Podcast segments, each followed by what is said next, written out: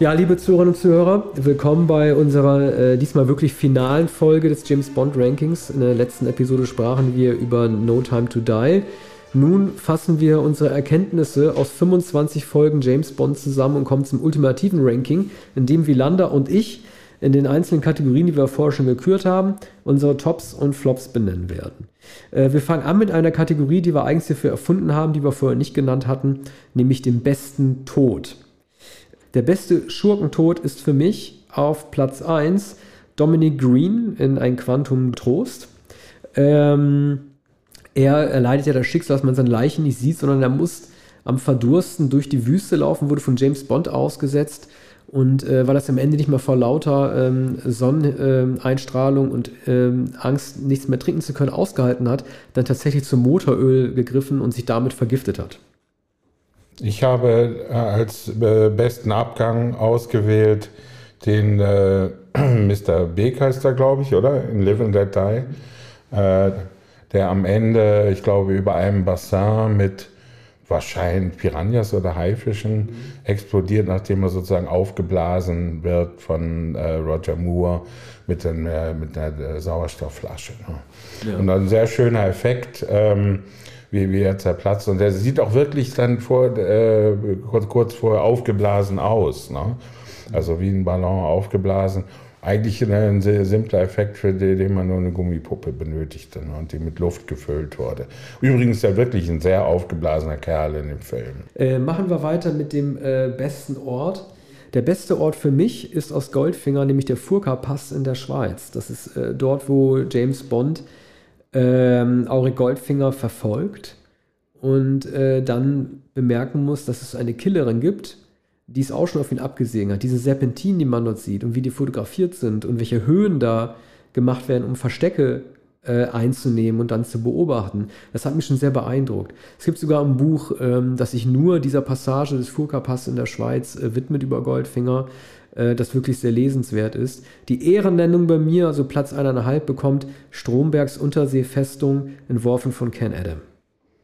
Ja, die Unterseefestung ist wirklich sehr beeindruckend. Ähm, ich erinnere mich daran, dass ich äh, in der Kindheit oder in der früheren Jugend ähm, davon sehr eingenommen war, auch in Erinnerung an Captain Nemo, 20.000 Meilen unter dem Meer äh, auch in Erinnerung geblieben ist mir äh, das Krähennest in ähm, Geheim, Geheimdienst ihrer Majestät, also der Sitz von Teddy Savalas oben auf, ich weiß gar nicht genau welches Bergmassiv das ist. Eine Festung, bei der man sogar davon ausgehen kann, dass es möglicherweise äh, tatsächlich jemand da äh, hingebaut hat, ne?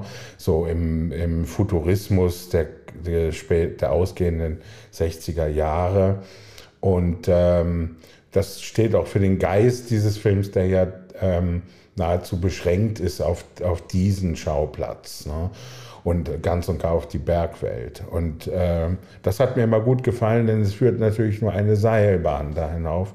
Und ähm, auch die Action-Szenen ähm, finden ja in der Seilbahn oder an dem Seil statt. Das hat für das Jahr 69 dafür, dass es so ein Jahr des Retrofuturismus und der Mondlandung gewesen ist, natürlich eine sehr, sehr harte Konsequenz, dass ein James Bond-Film fast nur ausschließlich an einem Ort spielt und das im Winter, in der winterlichen Schweiz. Das war vielleicht gar nicht mal das Jahr, in dem man ähm, James Bond 1969 äh, hätte verorten wollen, so wie 67. Da hätte man Bond vielleicht 67 auch nicht unbedingt gerade in Japan vermutet, aber da ist er dann gelandet. Kommen wir jetzt zur äh, besten Waffe. Gadget, Schrägstrich, Transportmittel. Das ist bei mir der Lotus Esprit aus äh, The Spy Who Loved Me das Auto, das in den äh, Bond-Autos, äh, Autorängen natürlich nur auf der 2 steht nach dem Aston Martin, aber es ist das Auto, das mich am meisten beeindruckt hat, äh, weil es 1977, gut, der Film wurde gedreht vor Star Wars, aber für mich war das schon so eine Art futuristisches Gefährt das fast für mich schon etwas ist, das in eine andere Welt gehört. Ich weiß nicht, wie viele Autos mit dem weißen Lotus Esprit überhaupt durch über die Straßen gefahren sind. Ich habe nie ein anderes in solchen Filmen gesehen. Es konnte ja auch eine ganze Menge. Ne? Es konnte tauchen und Torpedos verschießen. Das war schon mal nicht schlecht. Also für mich ist das das Auto, das mich am allermeisten geprägt hat, das ich als Kind auch als Spielzeugauto bekommen habe, mit so ausfahrbaren ähm, äh, Flossen. Ähm, und ich weiß, ich weiß nicht, ob der Torpedo auch zum Verschießen war, aber ich habe dieses Auto nie vergessen. Ich glaube, man sieht es einmal noch in Moonraker oder in tödlicher Mission, das weiß ich nicht mehr genau. Wir haben ja darüber gesprochen. Aber das ist für mich das Allerbeste, das es in einem Bond-Film zu sehen gab, 1977. Ja, ich hatte früher zwar Matchbox-Autos, aber keine Bastelsätze. Und die Matchbox-Autos waren immer schon angeschlagen, gedellt und zerschrammt, weil sie aus der, direkt aus, der, aus dem Sandkasten kamen. Man hat die damals getauscht oder eingesammelt. Wenn man einen gefunden hat, hat man sich gefreut. Ich wusste bloß nie richtig, was das für Modelle sind und ob das äh, klassische Vorbild, ob das klassische Vorbilder waren.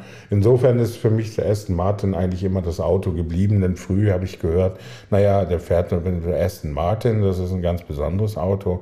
Und das war, war für mich eigentlich immer der Maßstab neben so Autos wie Ferrari von Thomas Magnum. Ne? Da habe ich dann auch gelernt, dass es einen roten Ferrari gibt natürlich. Und Starsky und Hutch, die hatten auch immer sehr schöne, schnelle Autos. Dann kommen wir jetzt zu einer sehr wichtigen Kategorie, nämlich dem besten Song. Arne und ich werden nacheinander von 10 bis 1 unsere Plätze vorlesen. Wir fangen beide an mit 10. Bei mir auf Platz 10, was nicht heißt, dass es ein schlechtes Lied ist. Es gibt ja mindestens 25 Bond-Songs, wenn nicht noch mehr, mit inklusive den Outtakes. bei mir auf Platz 10 ist Matt Monroe und äh, From Russia with Love aus äh, Liebesgrüße aus Moskau. Also Matt Monroe ist nicht schlecht, da habe ich, hab ich natürlich auch überlegt. Ähm, gar nicht so oft gehört, der Song im frühen Film. Ja, eigentlich der erste, denn ähm, in, dem, in dem ersten Film gibt es gar keinen Song, glaube ich. Ne? Das ist nur John Barrys. Äh, nee, und ich habe auch ähm, einen Song genannt, der nicht offiziell ist, nämlich Pulp, die versucht hatten für Tomorrow Never Dies einen Song, das heißt, sie haben einen Song geschrieben, den sie dann später auf ihrer Platte This is Hardcore veröffentlicht haben, dann aber mit einem anderen Titel, Tomorrow Never Lies, da ihr Song nicht akzeptiert wurde. Die Band war nun auch nicht so populär, die war damals in, in England einigermaßen populär, aber sicher nicht in den USA. Ein Song, der sehr, sehr gut gelungen ist im Stil von Bond und hat mir damals leid getan für Jarvis Cocker, aber zu dem Zeitpunkt nach äh, Common People braucht er kein Mitleid, nach äh, This is Hardcore braucht er schon einiges Mitgefühl dann. Platz 9 bei mir ist Lani Hall. Das ist die Sängerin äh, aus der Sergio Mendes Band mit Never Say Never Again. Ein Song, der auch außerhalb ein bisschen der Reihe tanzt, weil ja Never Say Never Again nie wirklich als Bond-Film äh, wahrgenommen werden sollte, aber es meiner Ansicht nach natürlich ist. Geschrieben von Michel Legrand. Ähm, ein Lied, das äh, zu den, ja, zu den Cocktail-Liedern gehört, die Anfang der 80er James Bond immer wieder zugeschrieben wurden. Rita Coolidge ja auch und Sheena Easton. Da fügte sich so ein bisschen mit ein. Ein ähm, Lied, das keine Gefahr ausstrahlt, sondern eher sowas ist, was man äh, Ende der 60er eigentlich wahrscheinlich eher auf so Barbecue-Partys gehört hat, als es um Bossa Nova ging. Immer noch ein tolles Lied und meine Nummer 9. Ja, Platz 9 äh, muss nicht kommentiert werden, Shirley Bassey. Diamonds Are Forever. Das ist einer der drei klassischen Songs von Shirley Bassey. Ähm, ja, das war sel selten besser. Also es gab natürlich überraschendere Songs als Interpretation von Shirley Bassey, aber sie war die Sängerin, die ja zu Recht am, am meisten verbunden wird mit den Bond-Filmen. Bei mir auf Platz 8 ist auch Shirley Bassey allerdings mit Moonraker. Moonraker, der Titelsong, wird als schwächster ihrer Beiträge gehandelt, äh, auch weil er sehr romantisch ist, in John Barrys romantische Phase Ende der 70er viel. Äh, ich habe Diamonds Are Forever zum Beispiel gar nicht in meiner Liste. Ich finde auch, dass es ein großer Song ist, aber bei den 10 hat er nicht gepasst. Ich finde bei äh, Moonraker einfach so toll, dass es ein schwelgerisches Lied ist, das überhaupt keinen Zweifel daran lässt, dass die Sängerin sich James Bond ergibt. Ähm, das ist äh, sehr ist relativ selten für Liebeslieder. Oft gibt es halt um, geht es halt um Zweifel und so. Und auch hier singt Shirley Bassey, Where are you? Ne? Und will wissen, wo er ist, aber es steht nie außer Frage, dass sie in seinen Arm landet. Und mich hat das berührt, deswegen ist es meine Acht. Ja, Platz 8 äh, bei mir, Lani Hall, Never Say Never Again. Einfach weil sie ähm, ständig äh, genau diesen Satz wiederholt, Never Say Never Again. Und weil äh, Sean Connery wieder da war. Auch ein ganz, ganz, ganz schönes Stück. Aber äh, es hat irgendetwas äh, ein bisschen Stupides, ne? so wie äh, damals die Wiederkehr von John Connery überhaupt etwas Stupides hatte. Aber man sah wieder den weißen Smoking, die Fliege ne? und äh, den gealterten Bond auf den Plakaten. Und das war einfach das Tollste im, wann war es? Herbst 82, glaube ich. Ne? Äh, meine Nummer 7 ist auch Shirley Bassey allerdings mit äh, Goldfinger. Ich kann jedes Argument verstehen, das Goldfinger als den besten aller Bond-Songs bezeichnet. Spricht auch vieles dafür. Es geht aber halt um Geschmack und deswegen landet er bei mir nicht auf der 1, sondern nur auf der 7, auch wenn es natürlich ein großer Song ist. Es ist sicherlich derjenige ihrer Songs, ihrer drei Bond-Songs, den sie am intensivsten singt, was nicht unbedingt heißen muss, dass er am besten ist, aber halt indem sie große ihrer Stimme halt reinlegt, was 64 schon eine große Überraschung gewesen ist für diejenigen, die nicht gedacht hätten, dass eine Waliserin, muss man einfach sagen, ne, die meisten Soul-Interpreten kamen ja aus den, äh, aus den USA, dass eine Waliserin das macht. Ich finde es immer noch äh, erstaunlich, ich finde dieses Missverhältnis immer noch erstaunlich, dass sie halt äh, sehr erotisch nicht von Bond singt, sondern von Goldfinger.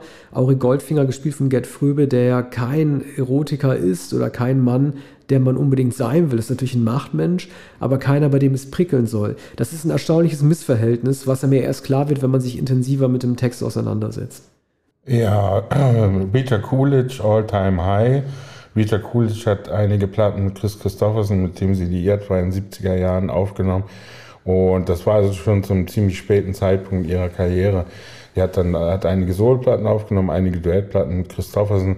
Dieser Song ist ungewöhnlich schwärmerisch. Er hat in der Regel so Folk-Country-Songs in der Art von Chris, Chris, Chris, Chris Christofferson äh, gesungen. Ähm, dass sie überhaupt ausgewählt wurde, ähm, ist, äh, ist heute äh, ungewöhnlich wie ähm, manche Wahl, also nicht so viele Entscheidungen. Einige sind, sind heute schwer verständlich, weil die äh, meistens ja äh, Sängerinnen heute äh, nicht mehr populär sind. Gut, äh, meine Nummer 6 ist, es tut mir fast schon leid, dass es nur auf Nummer 6 landet, aber es gibt halt sehr viele sehr gute Lieder, ist Aha, The Living Daylights meiner Ansicht nach der letzte große Bond-Song, der geschrieben wurde, und das ist jetzt mittlerweile 36 Jahre her. Äh, der letzte Bond-Song, der von John Barry zusammen mit Aha geschrieben wurde. Ähm, auch einer der letzten äh, Songs Mortons, äh, bei dem er wirklich schön tief singt und ein bisschen in die Bowie-Lage hineingeht. Ähm, dieses Lied also äh, steht natürlich im Schatten von A View to a Kill, das nochmal ein bisschen besser ist, weil es eine ähnliche Tonalität hat und eine ähnliche Dramatik. Das ist das Einzige, was das Problem dieses Lieds ist. Wenn es ähm, A View Kill nicht gäbe, das bei mir weit, weit weiter oben angesiedelt ist, würde dieser Song wahrscheinlich besser äh, abschneiden. Von daher landet The Living Daylights bei mir nur auf Platz 6, hat einen tollen Call-and-Response-Chorus, eigentlich alles, was es braucht, eine sehr karge Instrumentierung, überwiegend getrieben von ähm, Schlagzeug, Gitarre, Bass, tolle Zackig-Streicher drin von John Barry, ähm, ja, also finde ich, find ich wirklich eine große Nummer, die letzte große Angriffsmusik eines Bond-Films. Meine sechs. Ja, Platz 6, Duran Duran, von dir eben erwähnt, A View to a Kill. Äh, von, wann war das? 85? 85. Genau 1985, genau auf dem Gipfel des Ruhms und des Erfolgs von Duran Duran. Äh, ich finde sogar gemessen an den Songs, äh, die sie für ihre Platten geschrieben haben, ähm, äh, der beste Song von Duran Duran. Später, äh, es ging noch ein, zwei Jahre, dann haben sie noch sehr gute Platten gemacht. Später dann weniger, aber es gibt die Band noch immer. Meine Nummer 5 ist Carly Simon, Nobody Does It Better.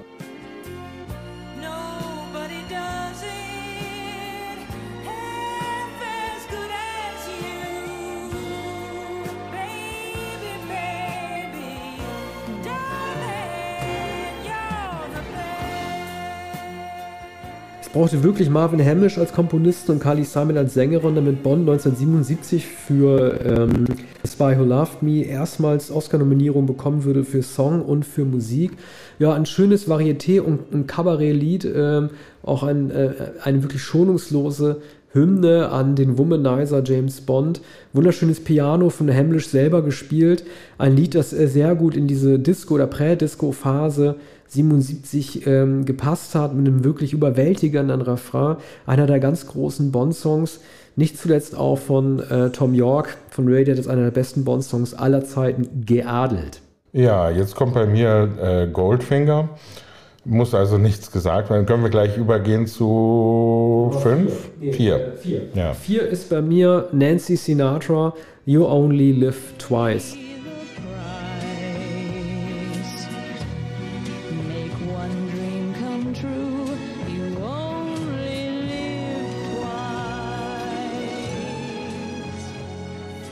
Das Einzige, was ich vorwerfen würde, äh, ist äh, John Barry, dass er danach die absteigende Melodie dieses großartigen Liedes nochmal für Midnight Cowboy zweitverwertet hat. Meiner Ansicht nach das Einzige, was er sich überhaupt selber kopiert hat.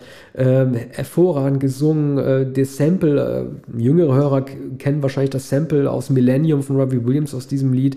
Also Barry befand sich 67 auf einem ersten Höhepunkt seiner Kompositionskunst. Das ist hier zu hören, das ist ein Meisterwerk. Ja, und ein Meisterwerk, ähm, von dem nur ich wahrscheinlich denke, dass es ein Meisterwerk ist, China Eastern for Your Eyes Only. Ich glaube, es war 81. Äh, China Eastern hatte eine, eine knappe, eine, eine, kurze Phase einer sehr erfolgreichen Karriere oder hatte überhaupt eine, eine sehr äh, knappe Karriere nur. Äh, aber zu der Zeit war sie sehr erfolgreich, sehr attraktiv und die, dieser Song ist, ähm, der ist äh, einfach äh, unglaublich schnuckelig und sanft. Ähm, kommen wir jetzt zu den Top 3. Jetzt geht's richtig los. Platz 3, und da habe ich mich gewundert, dass er bei dir gar nicht auftaucht. Ich glaube einfach, du hast ihn vergessen. Tut mir leid, dass ich es bösartig unterstelle. Ist bei mir Paul McCartney und Wings. Live and Let Die.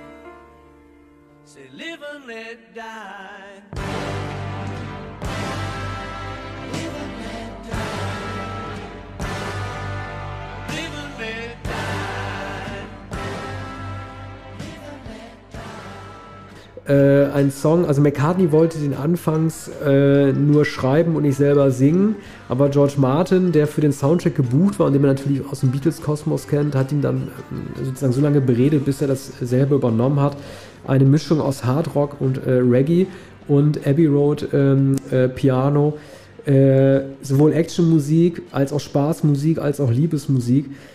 Also ich habe das Wort großartig schon oft benutzt, hier sage ich es nochmal, wir sind ja in den Top 3 angekommen. Ein Lied wie dieses gibt es kein zweites Mal. Na, ich habe den, den Song äh, nicht vergessen, der ist natürlich jederzeit präsent. Ich mag ihn nur nicht. Zwei Sachen hast du schon gesagt, Hard Rock und Reggae. Und äh, da nützt die Liebesmusik auch nichts mehr. Und, und Action, also schrecklich. Nein, mag ich gar nicht. Stattdessen Carly Simon, Nobody Does It Better, aber da hast du schon kommentiert. Gut, dann kommen wir jetzt beide zu einem Song, den wir beide auf die 2 gewählt haben, äh, wo ich dir dann gerne das Wort überlasse. Die letzte Vokalaufnahme von Louis Armstrong, We Have All the Time in the World. Also die letzte Aufnahme, in der er singt aus äh, On Her Majesty's Secret Service. We have all the time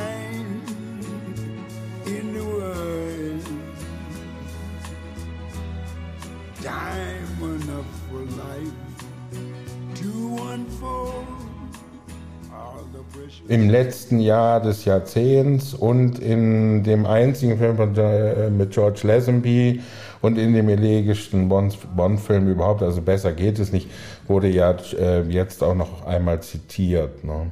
Also in dem letzten genau, Bond-Film. Genau, ja.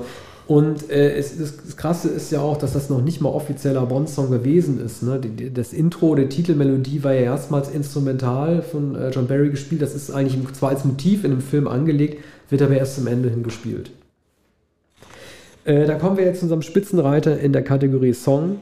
Bei mir ist das äh, Duran Duran, A View to a Kill. Und Arne, ich meine mich zu erinnern, dass du mir sogar mal beigepflichtet hast, dass es der beste Bond-Song äh, sei, als wir im Angesicht des Todes hatten.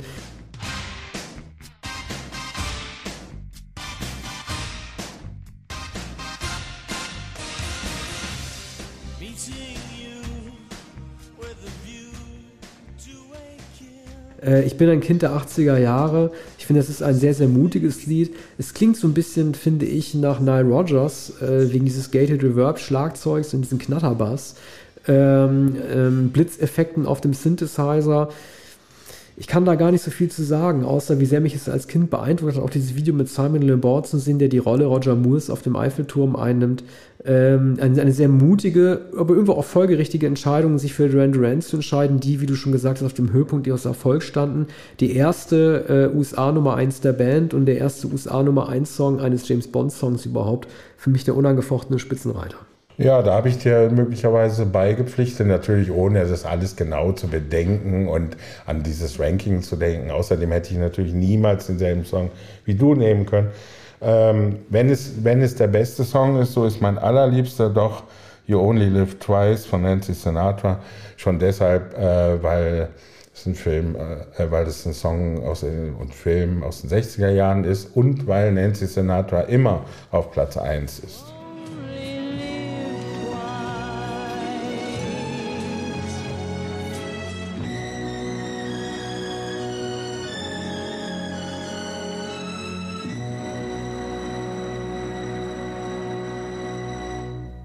Dann kommen wir weiter, äh, machen wir weiter mit der Kategorie Bond Girls, die du etwas moderner als ich Gefährtinnen bezeichnet hast. Äh, da meinen wir nur die Top 5. Auf Platz 5 bei mir ist Paloma, gespielt von Anna de Armas aus No Time to Die. Eine, äh, wie man sagen würde, Scene Stealerin, äh, nein, nicht Stealerin, das gibt es ja nicht, also Scene Stealer. Ähm, das eigentliche Bond-Girl in No Time to Die ist ja ähm, Lea Seydoux also die Figur der Madeleine Swan. Aber dieser Kurzauftritt von Anna de Armas hat bei mir einen bleibenden Eindruck hinterlassen. Sie ist hoffentlich äh, eine Gefährtin James Bonds, äh, die man in anderen Filmen weiterhin äh, sehen wird. Ähm, kampfkompetent, schlau, witzig und hübsch geht nicht besser. Ja, bei mir ist äh, nach eingehendem Nachdenken, ohne dass ich allerdings die Filme überhaupt notiert habe, Famke Janssen, die bei Pierce Brosnan ist, in, in, in dem Film äh, mit, mit dem sibirischen Kernkraftwerk, glaube ich. Goldeneye. Ja, Goldeneye. Mhm. Ne, so, ne, wunderbar, die ist mir immer in Erinnerung geblieben, schon weil dieses, das frostige Klima dieses Films und äh, sowohl die, die Action-Szenen als auch die, die riesigen Bärenfellmützen, das ist alles toll. Außerdem frage ich mich immer, ob Famke, Famke Janssen, dem muss doch Dänen sein, oder? Habe ich, jetzt gar nicht, hab ich jetzt gar nicht nachgeschaut. Ja. Aber kurze Zeit äh, international sehr gefragt, wie natürlich viele Schauspieler nach Bond-Filmen. Platz 4 bei mir ist Honey Rider, gespielt von Ursula Andress. Also das erste Bond-Girl überhaupt, jenes aus äh, Dr. No. Ähm, eine Frau, die äh, sehr eigenständig und modern war. Klar, sie musste die meiste im Bikini rumrennen, das haben sie die Produzenten so überlegt, weil Bond sie am Strand aufgabelt. Aber ähm, sie ist eine Frau, die trotz eines Schadens, also sie berichtet ja davon, möglicherweise von einem Bekannten ihres Vaters vergewaltigt worden zu sein. Eine Frau, die ähm, Herr, Herrin der Lage ist und eigentlich Vorbild hätte sein können für viele weitere spätere äh, John Connery Bond-Girls, von denen allerdings nur Honor Blackman noch in die Rolle der selbstermächtigten Frau fällt. Ja, Rang 4 und könnte sogar höher sein, Rosamund Pike, die ich erst äh, spät sozusagen wiederentdeckt habe in diesem Bond-Film. Seitdem hat man sie in so vielen Filmen und Serien auch fantastisch gesehen. Hier ist sie absolut toxisch und, ähm, und fantastisch auch als Fechterin. In einem der letzten Bond-Filme. jüngeren, in einem der ja, jüngeren Bond-Filme. Die, Die Another Day war Die Another Day. Äh, ich mache auch weiter mit Brosnan, denn auf Platz 3 der Bond ist bei mir Wei Lin, gespielt von Michelle Yeoh. Ähm, die äh, Schauspielerin, die Martial Arts äh, in die Bond-Filme, also ein Bond-Girl, die Martial Arts damit eingeführt hat. Typus, kompetente Kämpferin, absolut mit Bond auf Augenhöhe. Eigentlich etwas, was man eher für die Daniel Craig-Filme erwartet hätte, noch nicht für Pierce Brosnan, aber mich hier sehr überzeugt hat. Und ähm, sie ähm, spielt mit in Eieieiei, ist das schon so lange her? Tomorrow Never Knows. Mhm. Ne, Never Dies meine ich. Tomorrow Never Dies. So, ja. Dein Platz 3. Ist nicht Sophie Massot auch in Tomorrow Never Dies? The World is Not Enough. The World is Not Enough. Ja. Aber äh, auch ein Brosnan-Film. Mhm. Aber da hat man schon damals gesagt, Sophie Massot, diese große französische Schauspielerin, ähm, zu einem verhältnismäßig späten Zeitpunkt, als sie längst etabliert war, und jetzt, äh, Bond Girl konnte man da wirklich nicht behaupten. Äh, aber ich, bin, ich finde eine sehr, sehr eindrucksvolle, reife Leistung und ähm, auch eine, sagen wir, etwas reifere Ausdeutung ähm, die, des, des Typs sowohl der Gefährtin, der Geliebten und aber auch der Schurken. Platz 2 bei mir ist Pussy Galore gespielt von Anna Blackman, 1964 Goldfinger. Also äh, man konnte ihr da schon ansehen, dass sie älter und reifer war als John Connery. Und äh, sie ist diejenige, die die äh, Fort Knox äh, Überfalltruppe mit dem äh, vermeintlichen äh, Schlafgas anführt. Ähm, es gibt diesen tollen Heulkampf zwischen den beiden, den sie zwar verliert, aber bei dem sie auch zeigt, was sie kann. Das ist für 1964 eine ja, fast schon revolutionär, revolutionär selbstbewusste Frau, für mich ganz klar die Nummer zwei. Ja, äh, Blackman wäre ganz klar die Nummer eins, deshalb habe ich sie auch auf Platz zwei gesetzt. Äh, Pussy Galore ist ja wahrscheinlich der berühmteste Name im Pop-Universum überhaupt. Ne? Von Sonic Youth bis sonst wohin. Ähm, jeder, jeder Mensch kennt das. Wird immer und immer wieder äh, parodiert. Und äh, die Schauspielerin an sich ist auch sehr gut, war eine ernsthafte englische Schauspielerin. Meine Nummer 1 ist Vespa Lind, gespielt von Eva Green aus Casino Royale. Nun kann ich, nachdem ich die ganze Zeit immer ähm, äh, die selbstbewussten feministischen Kämpferinnen erwähnt habe, mich trotzdem, trotzdem nicht ganz davon freimachen, wie gern ich jemanden ansehe, auch wenn sie als Figur vielleicht nicht ganz so ähm, intensiv gestrickt ist wie andere in diesem Ranking. Deshalb ist meine Nummer 1 Eva Green. Ja, für mich äh, immer und in allen Rollen Diana Rick, also äh, Geheimdienst ihrer Majestät 1969 und äh, allein der Pelzmantel, allein die Anwesenheit von Diana Rick in, in den Filmen der 60er Jahre, auch später übrigens noch in den 70er Jahren bis hin zu Game of Thrones, ähm, eine der, der größten englischen Schauspieler und Ikonen sowieso. Außerdem stirbt sie auch noch am Ende von einem Geheimdienst ihrer Majestät. Und äh, das ist äh, unglaublich ähm, anrührend. Schurke. Da äh, bildet mein Schlusslicht auf Platz 5 äh, Raúl Silva, gespielt von Javier Bardem aus Skyfall. Er wird zwar ein bisschen Hannibal Lecter gezeigt, denn auch er muss, wie es sich in den Daniel Craig Bond-Film leider gehört, einen ähm, Gesichtsmakel vor sich her schleppen. Aber ich finde, dass er, ähm, dass Bardem, der sowieso ein sehr guter Schauspieler ist, äh, dieser Figur doch sehr glaubhaft nahelegt, dass er ein, wie soll man sagen, das missratene Kind von M darstellt, der verstoßene Sohn und äh, aus enttäuschter Mutterliebe sich bei ihr rächen möchte. Ja, Barbara Carrera, die von dir auch noch genannt wird. Ja, sag doch mal bitte den Rollennamen. Du hast ihn wahrscheinlich. Ja, Fatima Blasch. Ja, Fatima Blasch. Also sowieso schon Fatima Blasch. Dann Wasserskifahren, die Eifersucht, äh, die sie bei Bond empfindet, und zwar auch Eifersucht auf den Status der äh, Bonds. Also sie will berühmter sein als Bond, sie will erfolgreicher sein als Bond und sie will die Frau sein, die ihn am meisten befriedigt und die er am meisten begehrt. Und äh, ganz fantastisch dann auch das Finale in der Höhle, aber da kommen wir nochmal bei dem, bei dem äh, Gadget drauf. Platz 4 bei mir ist Jaws, Beißer, Richard Keel.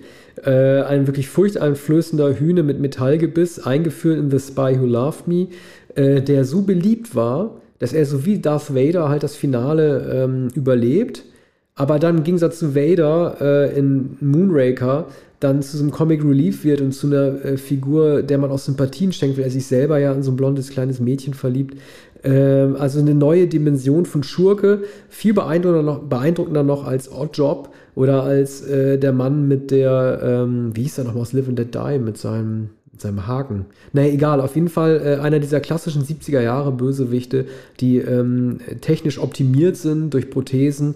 Äh, mir hat er sehr große Angst gemacht. Ich erinnere nur an die Szene, als er diesem äh, Mann, der in Gizeh in diesen, ähm, dieses Verlies flüchtet, dem hinterher rennt, mit seinem Stahlgebiss alles aufbeißt und dann ihm anschließend äh, Dracula-ähnlich in den Nacken beißt. Mich hat das fast schon traumatisiert. Also Richard Keel Nummer 4, Jaws ist meiner.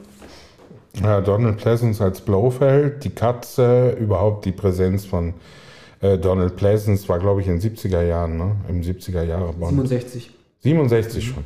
Danach war er noch in, in einem Columbo spektakulär und in Don Siegels Telefon mit Charles Bronson 1977 immer eine ähm, in ihrer Akribie und Pingeligkeit äh, ganz unheimliche Figur, der man alles zutraut.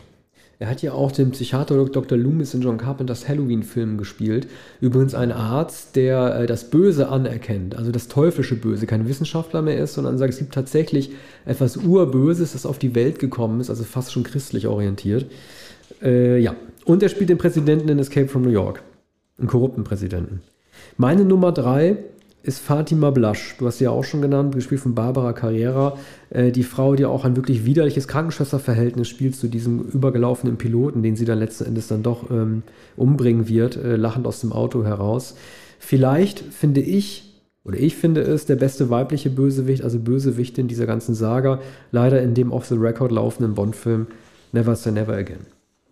Klaus-Maria Brandauer in Never Say Never Again, äh, eine der dämonischsten, ähm, sanft, äh, na, hinterhältig lächelnden Figuren, deren Geschmeidigkeit und Schmierigkeit kaum zu ertragen ist. Meine Nummer zwei, bei dir wird er natürlich auch noch kommen, ist Aurik Goldfinger, gespielt von Gerd Fröbe.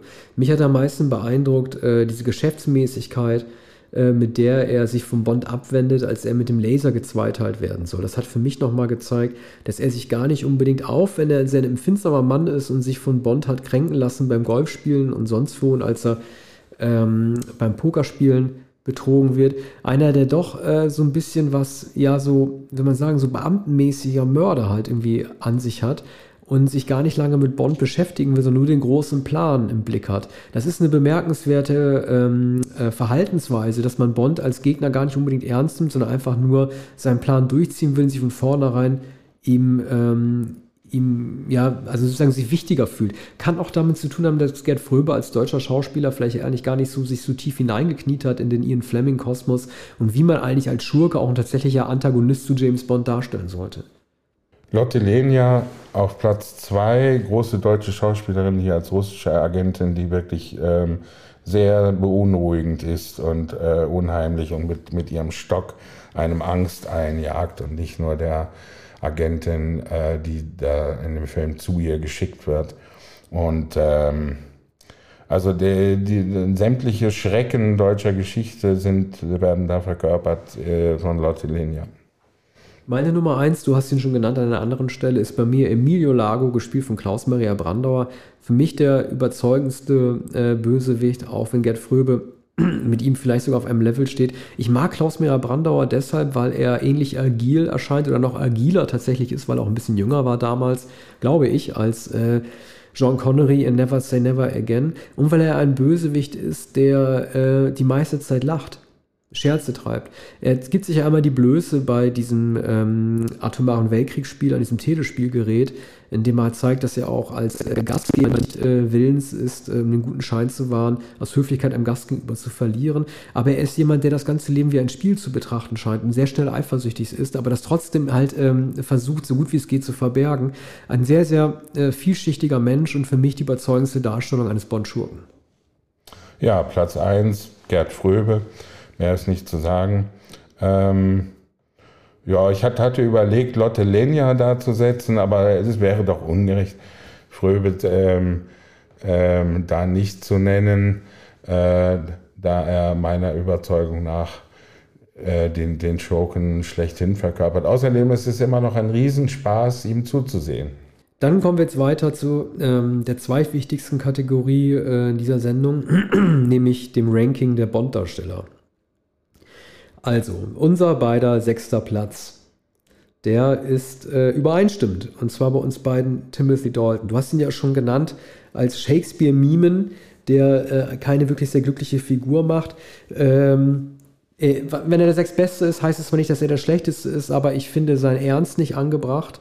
Und ähm, ich finde die Art und Weise, wie er, ähm, wie man ihm anmerkt, dass er keine Lust hat, Sprüche zu machen, sondern stattdessen versucht, so einen neuen Action-Typus dazu integrieren, wie man vielleicht geglaubt hat, dass er Mitte der 80er ausfallen müsse, dass das nicht gelungen ist. Ja, also es war alles unglücklich an, an den beiden Filmen, die er gedreht hat. Möglicherweise auch die Art, äh, wie man ihn darauf vorbereitet hat, wie er sich selbst eingestimmt hat als Shakespeare-Schauspieler, alter britischer äh, Schule. Und ähm, es war dann so unglücklich, dass er auch bald abgelöst wurde, hat sich selbst nicht wohlgefühlt. Man sieht ihn heute hin und wieder noch, zum Beispiel in der Serie The Crown. Und äh, da ist er erwartungsgemäß sehr gut, 30 Jahre später. Auch der fünfte Platz ist bei uns beiden gleich. George Lazenby, der glücklose Australier von 1969, ich würde gar nicht sagen, dass es eine schlechte Darstellung ist, aber irgendeiner muss ja auf dem ähm, äh, vorletzten Platz landen. Ich glaube, das Problem Lesenbys ist, dass er noch zu sehr versucht hat, wie Sean Connery zu spielen, während Roger Moore, der natürlich viel, viel größere Serien- und Filmerfahrung hatte als Lesenby, von vornherein auf eine eher äh, humorvolle oder wie man sagen würde, augenzwinkernde Darstellung Wert gelegt hat. Ähm, Lazenby konnte sich nicht ganz emanzipieren. Ich glaube, er war auch ein Stück zu groß, dürfte an die zwei Meter gewesen sein. Äh, ich hätte ihn, vielleicht hätte ich ihn gerne noch mal gesehen in Diamantenfieber, vielleicht hätte er eine zweite Chance kriegen müssen, so wie Timothy Dalton auch. Aber ähm, fünfter Platz muss kein schlechter Platz sein. Ja, so schlecht war er nicht. Ähm, hätte durchaus im nächsten Film spielen können. Ist in, er spielt auch in einem sehr, sehr guten Film, aber er ist eben nur in einem Film aufgetreten. Also Platz Rang 4. Rang 4 bei mir ist Pierce Brosnan. Äh, Pierce Brosnan ähm, zählt eher leider eher zu den gescholteneren äh, Darstellern im Bonn-Kosmos, was aber eher was mit der äh, mangelnden Qualität der Filme zu tun haben dürfte als mit ihm. Äh, er ist im Grunde genommen ein Roger Moore ähnlicher Bond, ähm, dem die Frisur immer sehr gut sitzt, der die Waffen zwar nicht sehr gut halten kann, dem ich aber immer mit sehr großer Sympathie zugeneigt bin. Also er hat das richtige Aussehen und er hat die richtige Wirkung auf sein Umfeld. Ja, bei mir ist es äh, Daniel Craig. Ähm, zuletzt äh, mochte ich ihn lieber, jedenfalls bis keine Zeit zu sterben, äh, als zu der Zeit er den ersten Film gedreht hat. Man hat sich natürlich sehr an ihn gewöhnt. Ähm, aber es äh, blieb mir doch eine zu brutalistische Verkörperung äh, von James Bond. Wahrscheinlich aber die realistischste der den Roman nach. Platz 3 bei mir ist Sean Connery. Ähm, es gibt nichts Schlechtes über ihn zu sagen. Er ist, wie man sagen würde, der Urbond. Äh, es gibt nichts, was er falsch machen kann, weil es kein Vorbild gibt, äh, an dem man sich messen lassen könnte, mit Ausnahme der Bücher, die allerdings wahrscheinlich weniger Menschen gelesen haben dürfte, als dass sie die Filme gesehen haben. Er ist derjenige, der den äh, James Bond geprägt hat. Er ist allerdings, und das war dir auch aufgefallen, eine gewisse Unmut oder äh, mangelnder Enthusiasmus war ihm spätestens ab You Only Live Twice äh, schon anzumerken, wenn nicht sogar bei Feuerball, du hast es damals so lustig gesagt, er hat schon keine Lust mehr, sich die Taucheranzüge anzuziehen oder irgendwie aus dem Boot abzuwerfen, ist ein Hubschrauber. Es sind sehr, sehr schnell, spätestens ab Feuerball, gewisse Routinen bei ihm aufgetreten, die sich nicht abstellen ließen, die er dann erst wieder abstellen konnte, als er diesen One-Off-Film gemacht hat, Never Say Never Again. Ja, Roger Moore, ich mag seine Ironie, immer etwas steifbeinig und äh der hält noch bis in die 80er Jahre etwas zu lange. Gut, Platz 2 bei mir ist Daniel Craig. Ähm, bevor ich die Filme jetzt nochmal gesehen hatte, dachte ich, er landet bei mir eher weiter hinten, aber ich war dann doch sehr berührt. Ich bin eigentlich kein Fan von seriellen Bond-Darstellungen, also Entwicklungen. Äh, oder wie Sam Mendes das gesagt hat, acknowledging the passing of time, also jemandem eine Entwicklung innerhalb seiner Darstellung über verschiedene Filme zuzutrauen. Es hat er aber letztendlich doch ganz gut verkörpert. Also aus diesem sehr äh, stoischen und frauenfeindlichen James Bond aus Casino Royale wurde dann doch einer, der sein Umfeld besser, ähm, äh, also besser gelernt hat, sein Umfeld zu verstehen. Äh, du nennst ihn brutal, brutalistisch, ähm, das stimmt natürlich auch, aber er zeigt sehr, sehr großes Schauspielvermögen und wie ich finde auch ein größeres Schauspielvermögen als John Connery und deswegen habe ich ihn vor John Connery gesetzt. Ja, zwei Pierce Brosnan, äh, möglicherweise etwas überraschend, aber wir haben ihn schon öfter gelobt und ich habe ihn noch mehr gelobt als du. Wofür eigentlich? Für gutes Aussehen. Ich finde aber auch, dass er die Rolle ähm, angemessen verkörpert, ohne allzu viel zu investieren. Und man hat später bei dem Remake von Thomas Crown auch gesehen, dass er auch da sehr elegant ist und angemessen ohne zu viel zu investieren. Aber bei wem war das auch so? Bei Steve McQueen. Meine Nummer eins ist äh, Roger Moore. Es hängt natürlich auch damit zusammen, äh, mit welchem Bond man aufwächst. Äh, das hat man dann in den Knochen. Ne? Das steckt dann in den Knochen. Das ist der ähm, James Bond, der ihn als Kind beeindruckt hat, der Spy Who Loved Me James Bond, der Moonraker James Bond. Ähm, er ist mit Sicherheit der lustigste der James Bonds. Äh, das kann man sagen, aber man darf ihn als Schauspieler auch nicht äh, unterschätzen. Also klar, man kann eine Tarantino-Meinung haben, die natürlich sehr exklusiv ist, in der er sagt, er ist ein super Schauspieler, nur eben halt nicht als James Bond oder er würde ihn gerne woanders sehen. Für mich ist es genau die Leistung als James Bond, die er am besten macht und ich bin generell auch ein großer Fan des, äh, des Jet-Setters und äh, demjenigen oder, oder äh, der Bond-Figur, die sozusagen äh, von Partnerin zu Partnerin geht, ohne sich zu viel Gedanken um die Welt zu machen. Also ein sehr oberflächlicher James Bond ist eigentlich mein liebster Bond und deswegen würde ich sagen, äh, ist das meine Nummer eins. Unabhängig davon, dass er sehr wohl in Octopussy als Clown, als am Ende die Bombe hochgehen soll, sehr, sehr große Angst zeigt. Ja, dann doch Sean Connery ohne Begründung. Ne? Der erste, nicht mal der erste äh, Bond, den ich gesehen habe, aber doch die absolute Verkörperung. Und die Filme der 60er Jahre sind mir die liebsten geblieben. Gut, dann kommen wir jetzt zum allerwichtigsten Teil unseres Rankings, nämlich dem Ranking der Bond-Filme von 26 nach 1. Ich freue mich sehr, dass wir beide auf Platz 26 denselben Film haben. Also als schlechtesten James Bond-Film, da müssen wir uns nicht streiten. Das ist License to Kill. Äh, 1989 Timothy Daltons letzter Auftrag. Gedacht als der geradliniger Back to Basics, John Connery-artiger James Bond, ein Revenge-Movie, ähm, in vieler Hinsicht missraten. Vor allen Dingen, was äh, die Glaubwürdigkeit dieser Mission angeht und überhaupt den Impetus, seinem Freund Felix Leiter rächen zu wollen.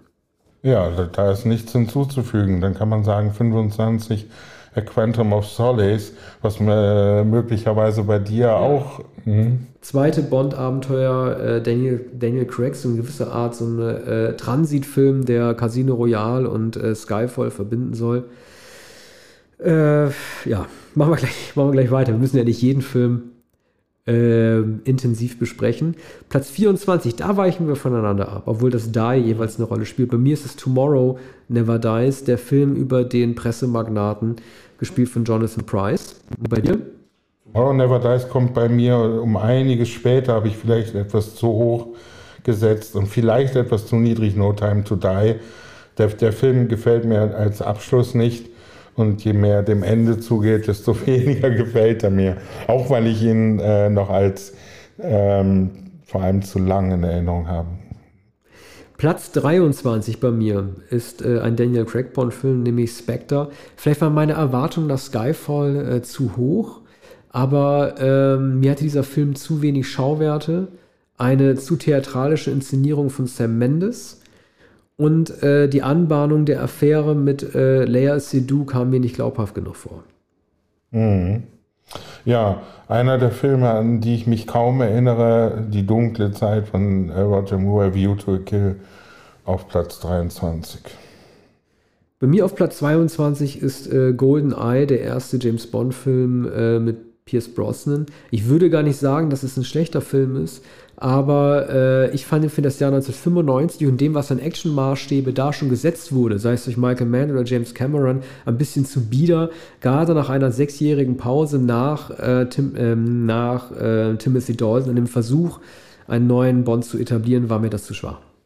Ja, noch ein Roger Moore, Platz 22, 80er Jahre, The Living Daylights. Oh, entschuldige, ja. mhm. Timothy Dalton. Platz 21 bei mir, The World is Not Enough, ein Pierce Brosnan Bond. Ähm, auch das ein Film, ich, ja, warum gefällt er mir nicht? Ich kann es ich kann's gar nicht richtig begründen. Er hat mich halt einfach, er hat mich einfach kalt gelassen. Ich weiß, dass du äh, Sophie Massot toll findest. Denise Richards haben wir ja beide nicht so wirklich auf dem Zettel gehabt. Aber auch ein Film, bei, bei dem mir nicht sehr viel hängen geblieben ist, außer dass Robert Carlyle der Mann ist, der keinen Schmerz empfinden kann. Ja, 21, The Man with the Golden Gun. Jetzt Roger Moore 1974. Äh, immerhin mit, mit, Christopher Lee, kein besonderer Film. Äh, Lee ist ganz gut, das Finale ist ganz gut, die Insel ist ganz gut. Ähm, aber in, insgesamt ein wenig inspirierter Film. Tarantino sagt ja, alle Bond-Filme der 70er Jahre, alles misslungen.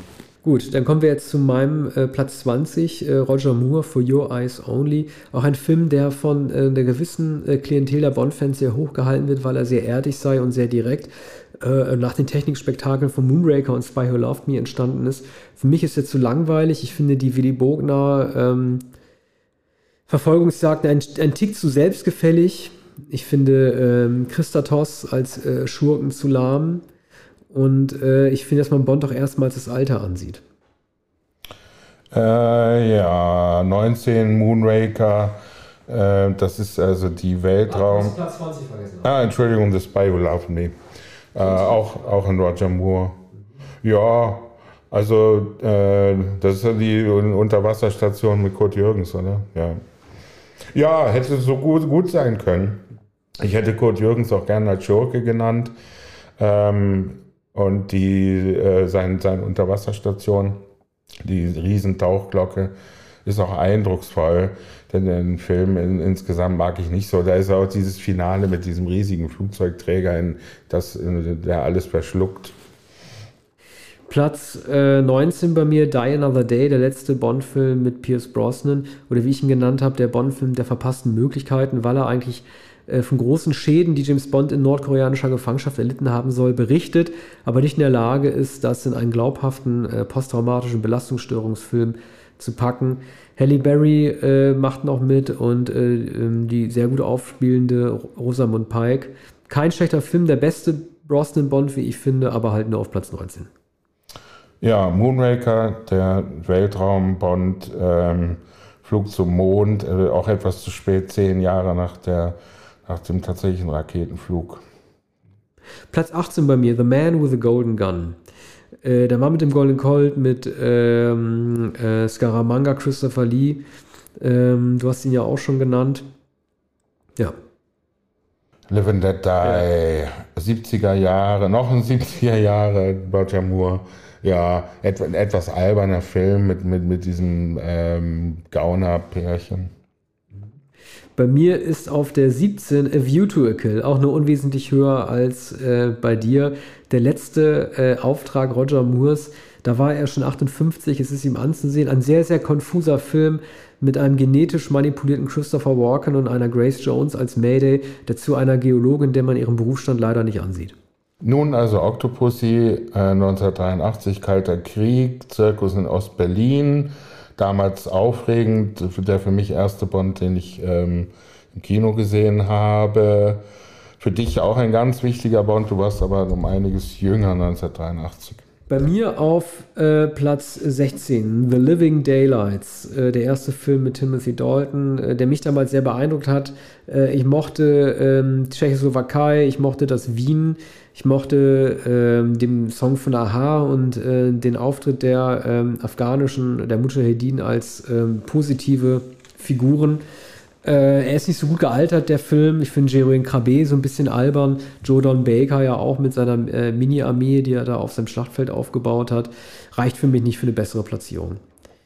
Tomorrow Never Dies, äh, einer der mediokren Pierce Brosnans. Bei mir auf Platz 15 Moonraker, äh, ein Film, der mich unfassbar beeindruckt hatte äh, wegen seiner Space-Action die äh, nicht gut gealtert ist im Vergleich zu Star Wars, doch arg abfällt. Man hat ihn auch schnell nach Star Wars gedreht, anstatt For Your Eyes Only zu machen. Ähm, der Film hat ansonsten sehr viel Action in Brasilien und in Venedig. So ein bisschen so, so ein Potpourri der buntesten Sachen, die einem zu äh, Roger Moore einfallen könnten.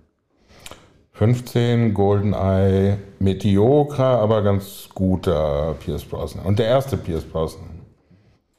Platz 14, Diamonds Are Forever, äh, der vorerst letzte Auftritt John Connerys. Die Müdigkeit ist ihm anzusehen.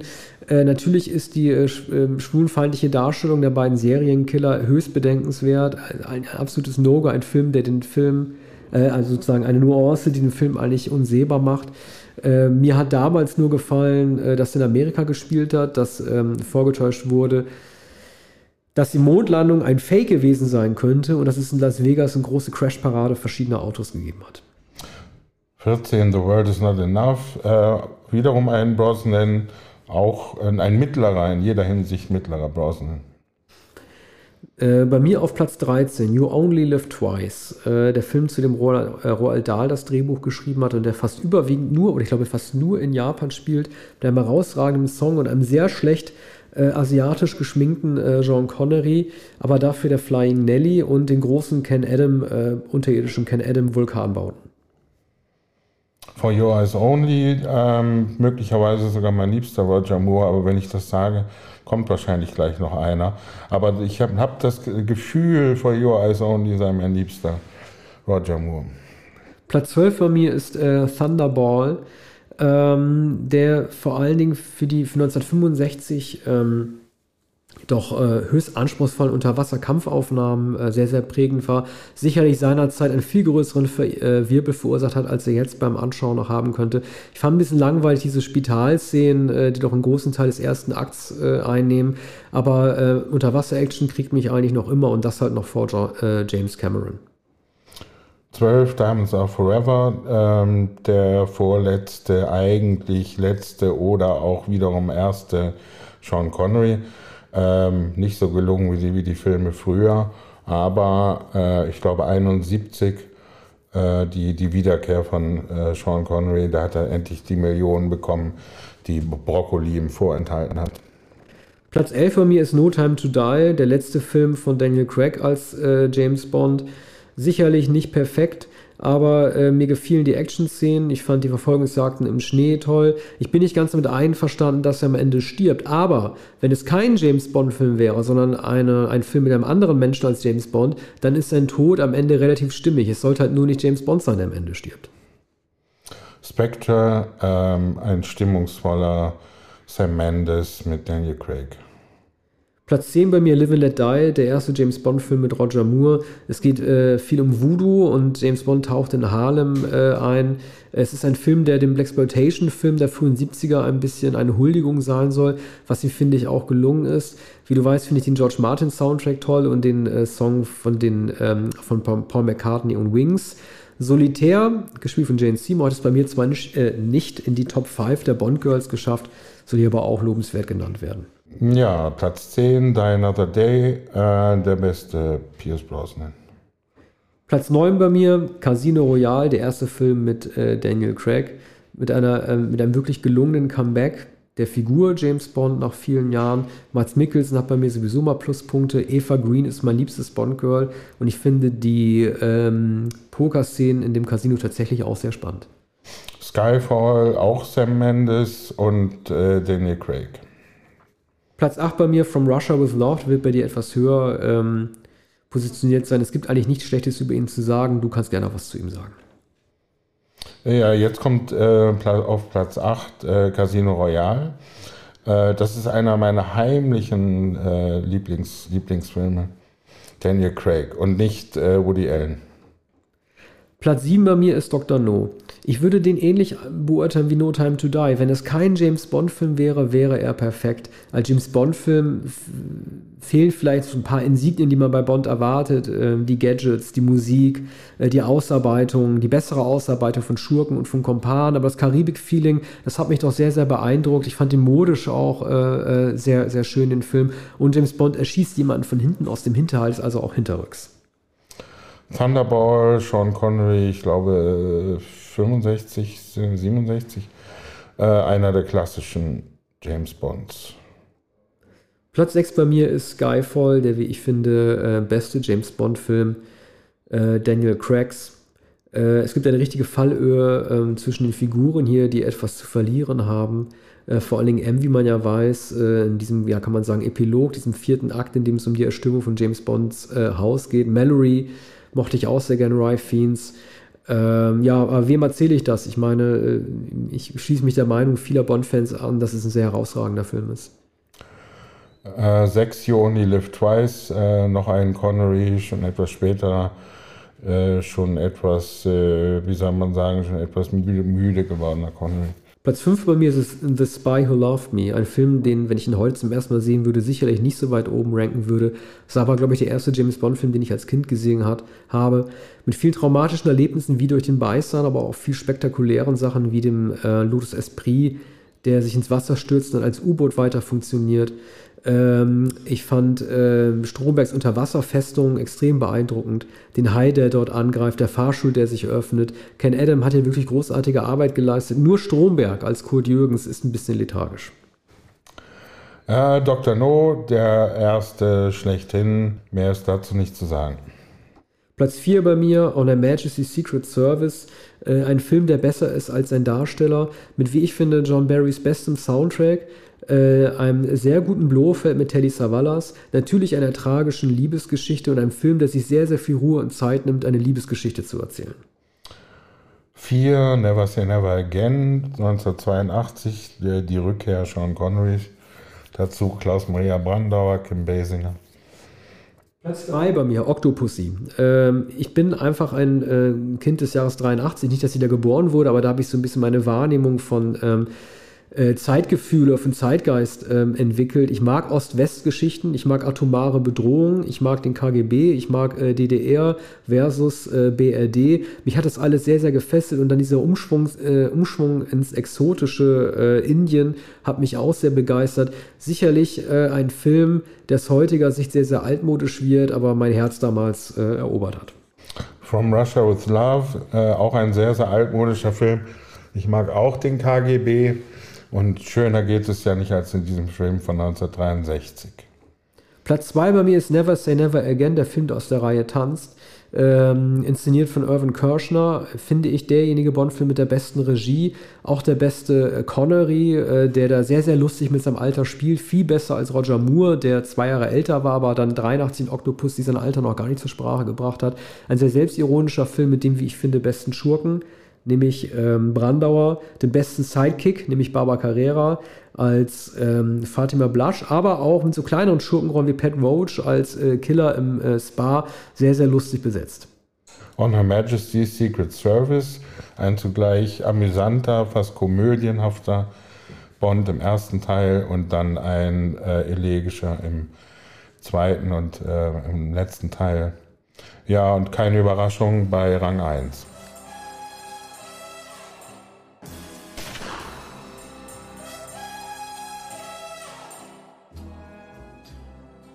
Rang 1 ist bei uns beiden Goldfinger. Willst du die Abschlussworte äh, sagen zu Goldfinger? Nein, Gold, zu Goldfinger kann man, glaube ich, äh, schlechterdings nichts mehr sagen. Äh, er gewinnt ja in allen Kategorien, selbst bei Golfbällen noch, ja. selbst bei Parkauffahrten und bei amerikanischen Hotels mit Pool und bei Deutschen. Ja. Also das, das ist einfach, ähm, dass, dass eine Serie oder der, ähm, äh, dass ein Film einer äh, auf weitere Filme angelegten Serie äh, so großartig ist, dass er auch die gesamte Popkultur prägt. Da kommt auch einiger Unsinn über Beatles äh, 1964 schon vor. Äh, das ähm, ist, ist nahezu einzigartig. Ne? Und, und der Film hat auch die er hat auch die Zeit am besten eingefangen im Vergleich mit den in schneller Folge gedrehten Filmen der 60er Jahre. Ich würde, würde sogar ähm, äh, On Her Majesty's Secret Service noch ausnehmen, weil die späten 60er Jahre dann sehr gut eingefangen sind.